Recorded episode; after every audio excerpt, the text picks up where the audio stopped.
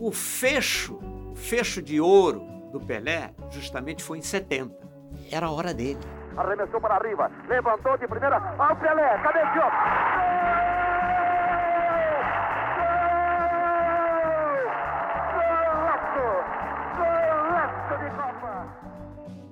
Afinal, foram cinco meses junto com o Pelé, com toda aquela turma. Mas nós tivemos um período de treinamento, entre aspas, insuportável. E você fazer aqueles treinamentos todos numa altitude não é brincadeira. Ao longo dos jogos, das partidas, o Brasil, cada jogo que jogava, ia crescendo. It's Carlos Alberto. Oh, what a great goal that was! Carlos Alberto puts this game surely well beyond the reach of almost any side now. O time muito bem orientado pelo Zagallo, então nós entramos na Copa do Mundo já sabendo perfeitamente o que nós queríamos.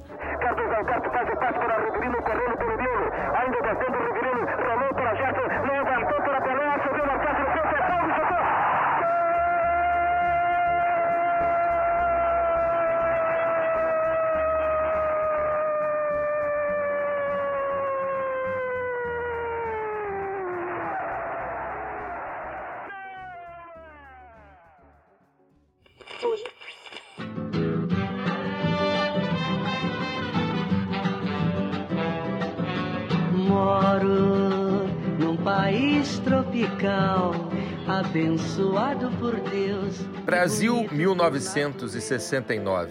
País tropical e aquele abraço estão no ar. Guerra no Vietnã, conflitos no Oriente Médio. João Avelange convida João Saldanha, um comunista, para dirigir a seleção brasileira. Médici é ditador. Ele e Saldanha têm em comum apenas a paixão pelo futebol. Três anos antes, o Brasil fora eliminado na Inglaterra sem definir um time. Saldanha assume e define 11 titulares e 11 reservas. As feras do Saldanha mostram as garras nas eliminatórias. Seis vitórias seguidas. Tostão sofre descolamento de retina. O Brasil perde dois amistosos e empata com o Bangu. 1970 não parece promissor. Médici sugere Dario. Saldanha manda-o escalar o ministério. O jogador mais importante do time não está satisfeito. Avelange demite Saldanha e diz: ele queria aparecer mais do que Pelé. Nos idos de março, Zagallo assume. Mudava o destino de um grupo de homens cuja missão era posse permanente da taça Gilles Rimet. Esta é a sua história. Brasil 70, The Dream Team.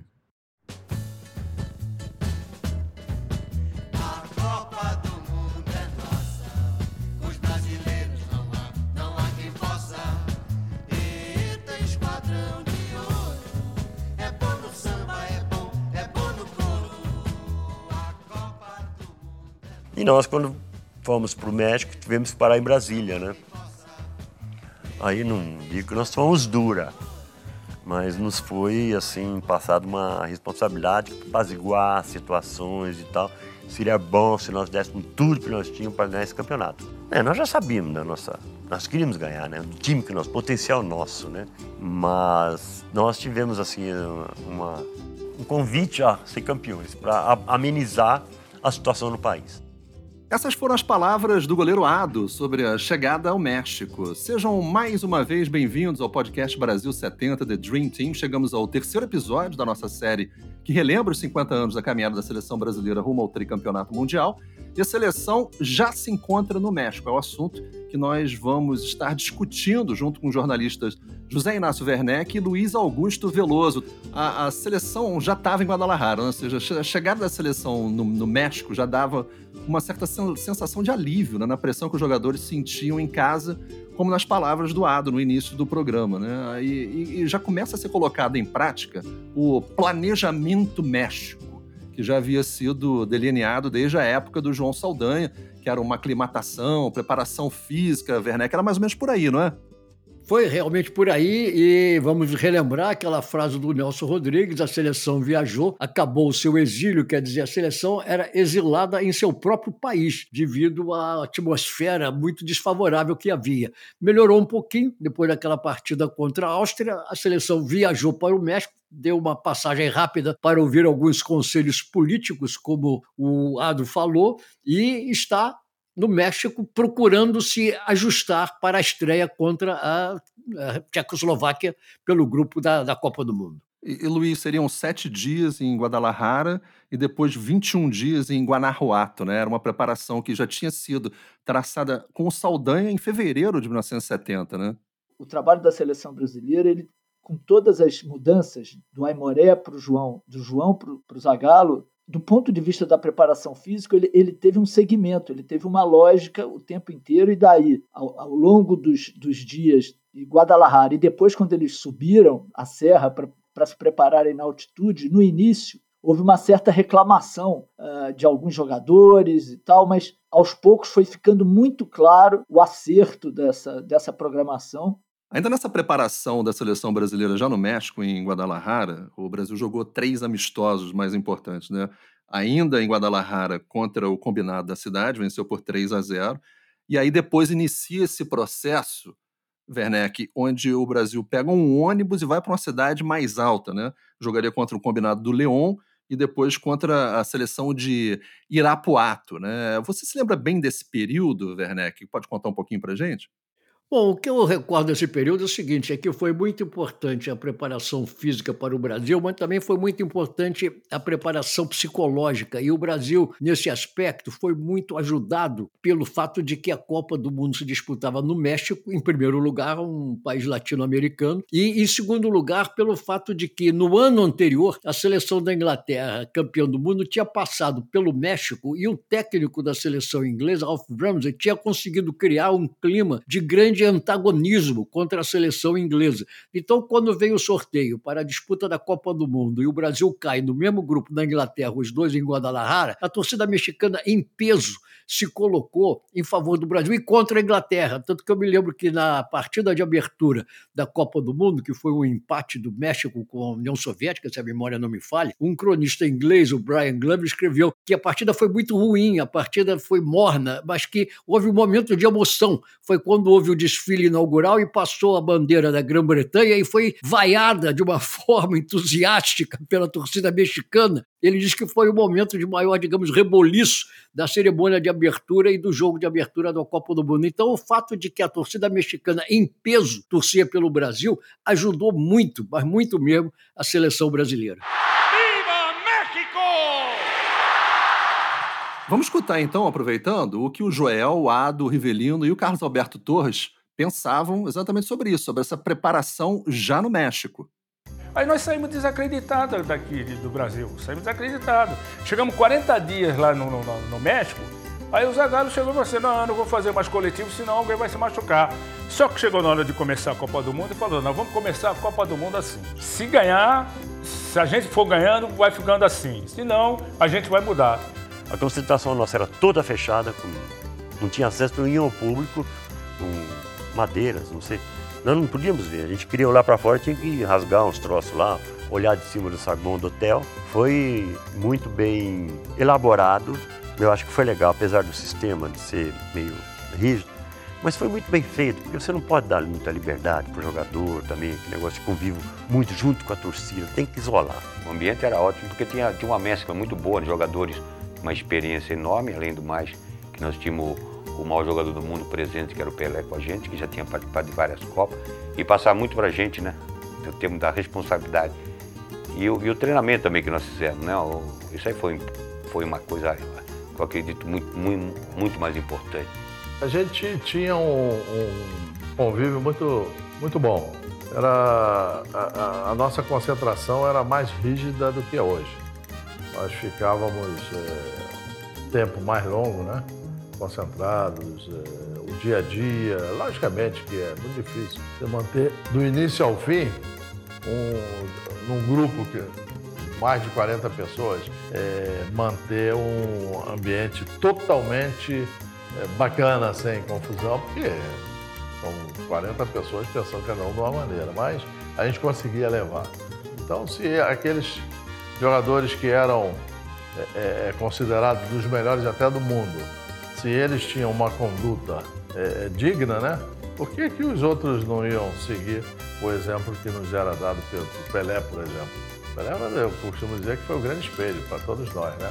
Porque era o melhor jogador do mundo, já naquela época, era considerado já o rei do futebol e, e era um grande exemplo a todos nós, mais jovens, né? O Pelé, o empenho dele nos treinamentos, enfim, ele era o, até mesmo fora do campo, no, nos hotéis, era uma conduta impecável, então foi um grande exemplo para aquela nossa geração, por isso que em 12 anos ganhamos três Copas do Mundo.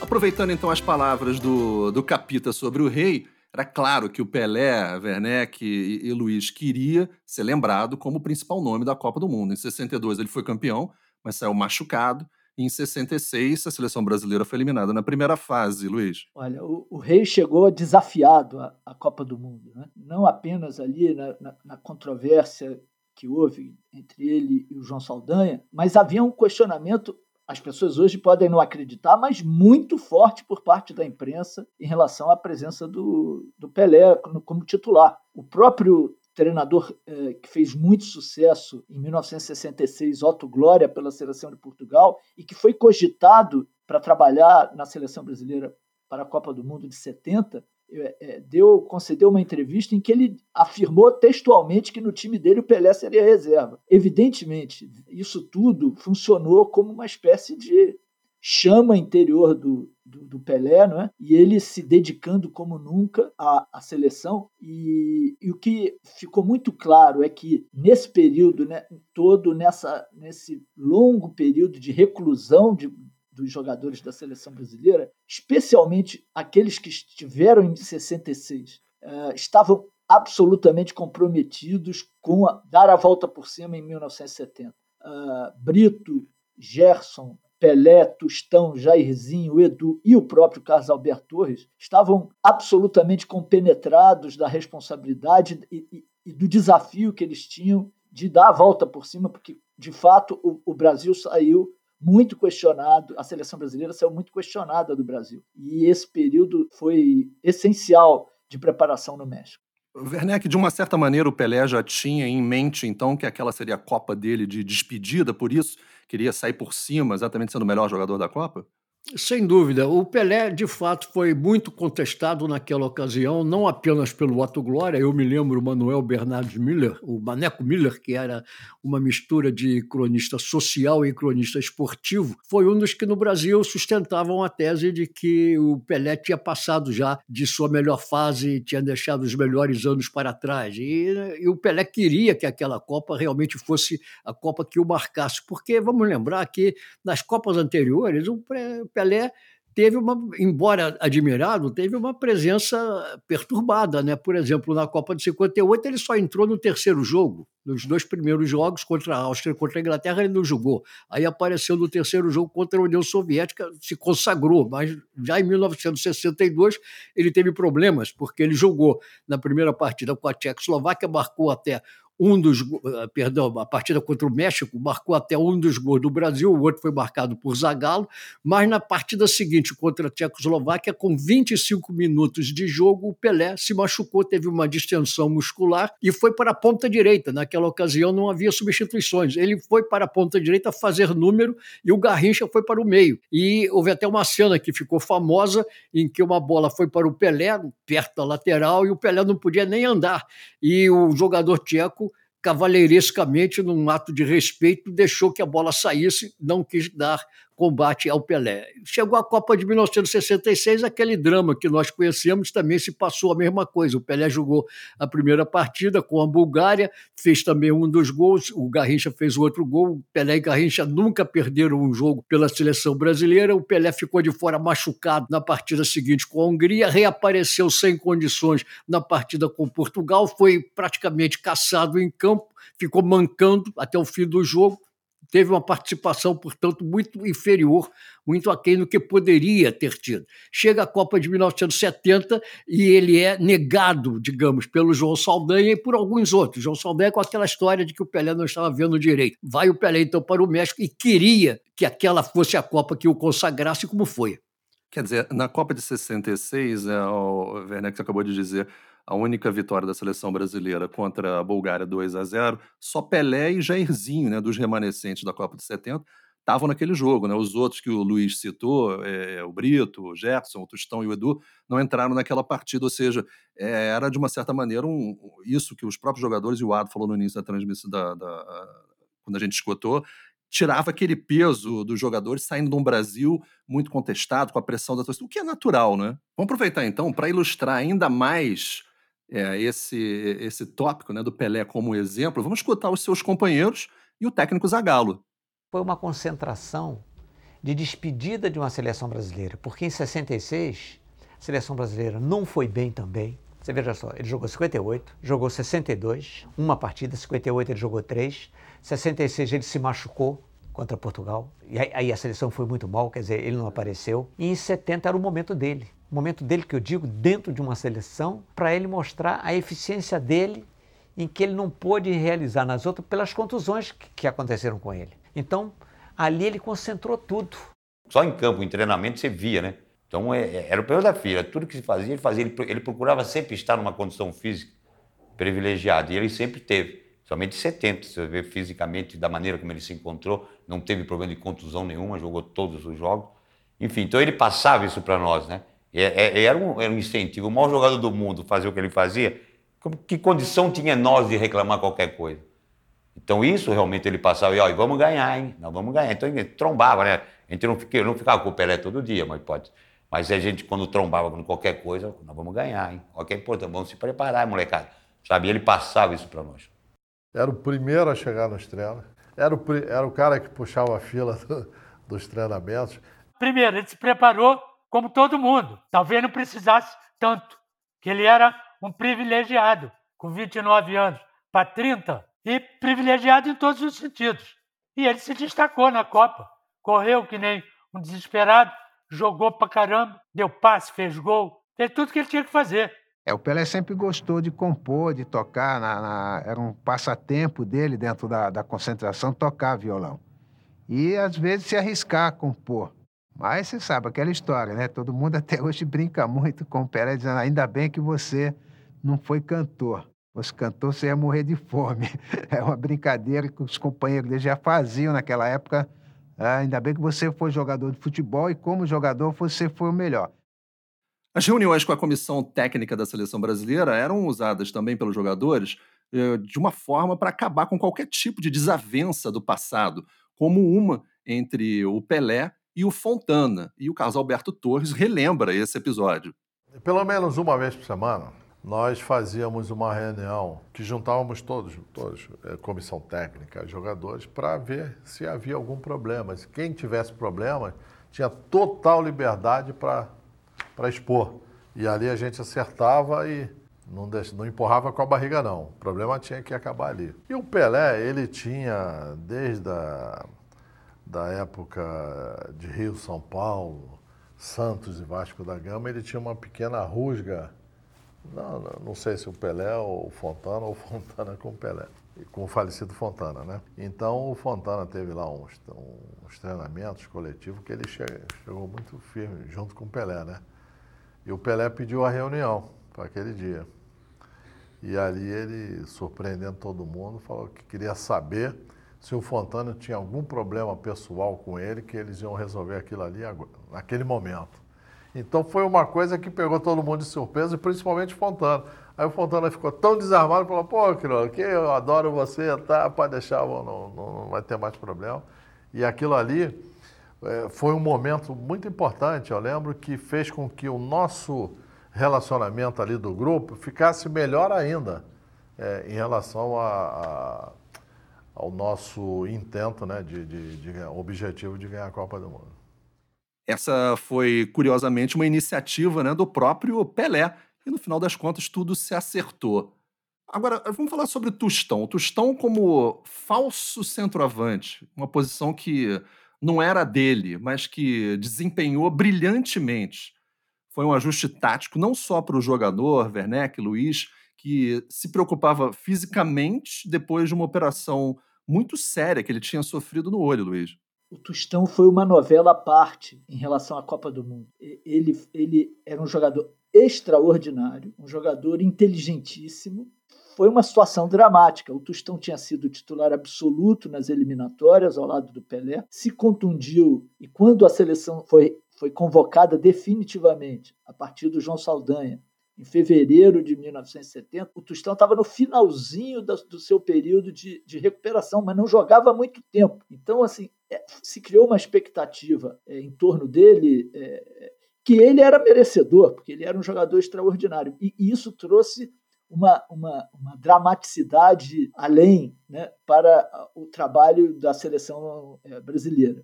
É, e o, o, caso foi tão sério, Werner, que é, a gente relembrou em outras conversas. Né? Isso aconteceu em 69, o Tostão voltou em 1970, seis meses depois, por causa do descolamento da retina, da bolada que ele levou, mas mesmo em Guanajuato, ele teve um sangramento né, na membrana do conjuntiva, que obrigou até o, o próprio médico dele até fazer um exame mais sério. Não apenas isso, Rob, como o Tostão chegou a pensar em desistir. Ele dirigiu-se à comissão técnica e disse: Olha, fiquem à vontade, se vocês quiserem me cortar, podem me cortar. O que aconteceu com o Tostão foi o seguinte: ele, sob o João Saldanha, foi não apenas titular indiscutível, parceiro de Pelé, como foi o artilheiro da seleção brasileira na campanha das eliminatórias. Então nunca houve dúvida nenhuma que Tostão e Pelé podiam jogar juntos. E o extrema-esquerda era Edu. O Brasil jogava no 4-2-4. Aí o Tostão sofre o problema de descolamento de retina. Quando a seleção se reapresenta, ele está em recuperação. Nessa, nesse meio dessa história toda, vem a demissão do João Saldanha, assume o Zagallo. Agora, o fato que é, para mim, indiscutível, nem todos concordam, mas para mim é indiscutível que não passava pela cabeça do Zagallo ter Tostão e Pelé. Para o Zagallo, Tostão era reserva do Pelé. E custou para o Zagallo se convencer de que Tostão e Pelé podiam jogar juntos. Depois que ele se convenceu, tudo bem, a seleção foi em frente. Mas foi um processo demorado esse de o Zagallo achar que Tostão poderia jogar junto com o Pelé e o Tostão poderia ser o falso centroavante, o número 9, que fazia mais um papel de pivô foi uma, um processo que demorou bastante na cabeça do Zagallo. E na cabeça do Tostão, um pouco por causa disso e um pouco por causa do problema de descolamento de retina e do sangramento, da hemorragia que ele voltou a ter, o Tostão chegou a se dirigir à comissão técnica e se ofereceu para ser cortado da seleção brasileira já no México. É, lembrando que a operação do Tostão foi em Houston, né? E o médico dele, o Roberto Moura, pegou um carro e foi de Houston até Guanajuato, né, para fazer essa é, mais uma vez, ver se ele tinha condições de continuar, enfim. E, e, e, Luiz, fica até difícil você imaginar, depois de conhecer o que essa seleção fez, uma seleção sem o Tostão e com a possibilidade ou do Roberto ou do Dario ali na frente, né, como um centroavante fixo, né? O Zagallo tinha um modelo de time que ele entendia que era a única maneira de ganhar a Copa do Mundo, que era no 4-3-3, com Rogério, Roberto e Pelé na frente, né, e o Paulo César na ponta esquerda. Esse era o, ataque que os, o, o, o, o Zagallo imaginava. O Roberto ia bem, mas não era absolutamente, não convencia inteiramente. O, o aos poucos recuperando sua forma, ia brilhando nos treinamentos. O Rogério foi definitivamente é, cortado e o Paulo César o período final da preparação no Brasil, nos amistosos no Brasil, especialmente nas partidas fora do Rio de Janeiro, o Paulo César foi muito perseguido pela torcida né, e sentiu. Então, isso tudo foi um quebra-cabeça que o Zagallo foi obrigado a montar, se convenceu de que o Tostão deveria ser o o companheiro do Pelé. O Jairzinho substituiu definitivamente o Rogério, que foi cortado, e ele encontrou também uma posição para o Rivelino, que, assim como o Tostão, vinha ganhando espaço nos treinamentos, vinha se impondo e compôs ali com o Gerson e com o Clodoaldo o meio-campo, talvez um dos maiores meio-campos da história do futebol mundial. Mas eu queria só fazer uma reflexão. O que seria do, do, do futebol brasileiro em 1974, na Copa, se o Tostão não tivesse sido obrigado, em função da questão do olho, a parar precocemente. Porque seria a Copa em que o Tostão seria o 10 da seleção.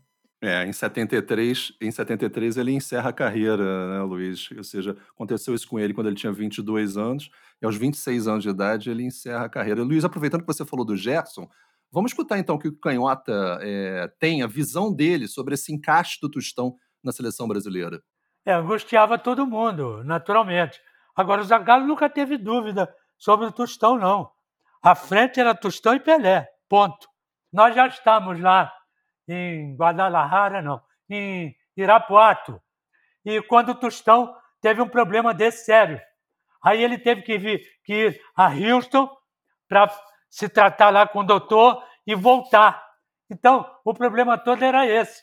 Era a dúvida se o Tostão iria jogar ou não, se, se o problema dele, mesmo assim, se o problema dele iria afetá-lo, sim ou não, esse é que era o grande problema. Porque jogar ele tinha que jogar. Jogar ele tinha que jogar. Na cabeça de todo mundo. Não é só do Zagallo, não. Na cabeça de todo mundo. Então, o que acontece? Ele fez lá o tratamento e tal, e quando entrou para jogar, ele não estava é, mil por cento, ele estava 100%. Quer dizer, porque o Tostão não é 100%. Tostão é mil por cento, como o Pelé é mil por cento. Então, quando você chega a 100%, para a gente já é o suficiente. E ele entrou e fez lá né, o trabalho dele com perfeição, independentemente. Né? E a gente sabia que ele não estava 100% da vista, mas enxergando bem, que a gente perguntava. E aí, Tusta, como é que tá? Tá bem. Então tá bem, tá bem. Vamos embora. Porque futebol ali sobrava. Escutamos então o Gerson, né, que achou essa ideia ótima do Tostão fazer parte da seleção brasileira. Os acertos então estavam feitos para a estreia da seleção brasileira no dia 3 de junho contra a Tchecoslováquia, Werneck. É, o Brasil então vai para o México com um mês de antecedência, até um pouco mais de um mês de antecedência. Vem um período de adaptação. A única, única coisa que acontecia lá no México é que era a imprensa reclamava, sobretudo a imprensa internacional, quanto ao fato de que a seleção brasileira estava atrás de tapumes no hotel Suítes ao Caribe. Mas para a seleção o importante é que isto dava aos jogadores um clima de tranquilidade. E essa união dos jogadores foi aumentando à medida que se realizavam aqueles amistosos amistosos em Guadalajara, em León, em Irapuato, e a seleção chegou realmente compenetrada da importância da missão que tinha pela frente para a estreia contra a Tchecoslováquia. Portanto, a seleção brasileira já estava na ponta dos cascos né, para enfrentar, usando uma expressão da época, né, a seleção da Tchecoslováquia. Muito bem, obrigado Werneck, obrigado Luiz. E olha, no próximo episódio de Brasil 70 The Dream Team, nós vamos estar juntos novamente para a tão esperada estreia na Copa do Mundo contra a Tchecoslováquia. Um abraço grande para vocês e até a próxima edição de Brasil 70 The Dream Team. O podcast Brasil 70 The Dream Team foi produzido em cooperação com o jornal Lance e usou áudios da Fundação Getúlio Vargas, do Portal da Copa 2014, ESPN e música de Circular Moves e deixamos vocês com o Samba do Tri, de Léo Russo, Alceu Maia e Léo Pérez. Eram 90 milhões em ação, hoje são mais de 200 no país, que ainda aplaudem aquela seleção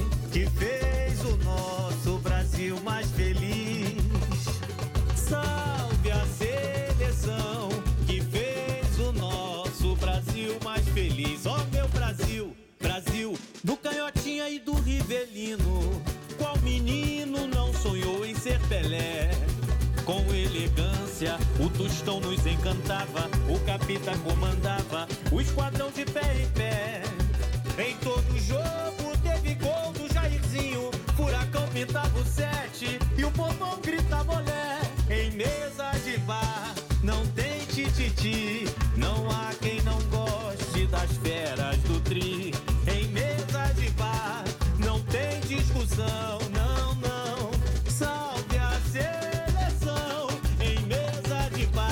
não tem